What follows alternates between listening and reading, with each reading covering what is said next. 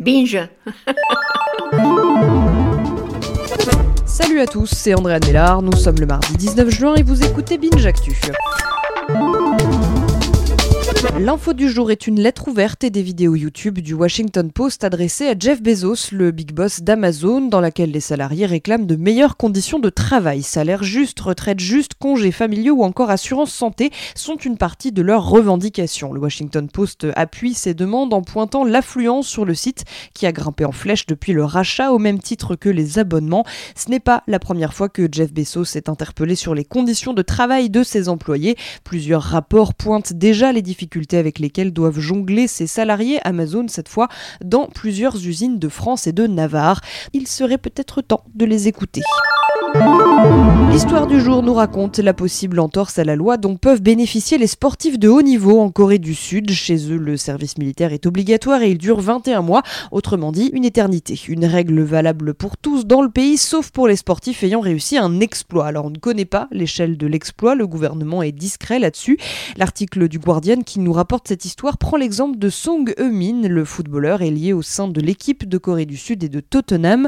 Il aurait dû être dispensé de service militaire après que la Corée du Sud remporte le championnat asiatique de 2014.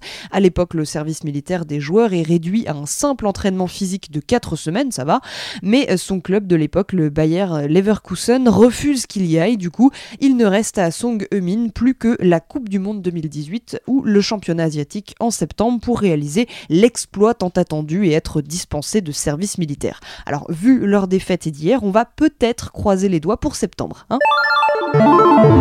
chiffre du jour, 2,5, c'est en milliards le nombre de personnes qui jouent aux jeux vidéo dans le monde, à peu près. Hein. Eh bien, une petite partie d'entre eux souffrent d'une maladie désormais reconnue par l'OMS, l'addiction. Attention, du coup, avec tout ce qui est euh, FIFA ou Fortnite. Si, si, je vous vois. Le son du jour, c'est Le Centre du Monde, le nouveau podcast en 6 épisodes produit par Binge Audio et MSF, écrit et réalisé par Julien Cernobori. Ce podcast vous emmène dans un centre de mineurs isolé à Pantin, aux portes de Paris. Figurez-vous que le premier épisode est dispo et que l'intégralité est en accès libre et en avant-première sur le site de l'Obs. On a beaucoup de Guinéens, on a beaucoup d'Ivoiriens, euh, on a des Afghans, des Érythréens, des Soudanais. Ils se disent mineurs, on les prend. Voilà. Merci à vous d'écouter Binge Actu. Binge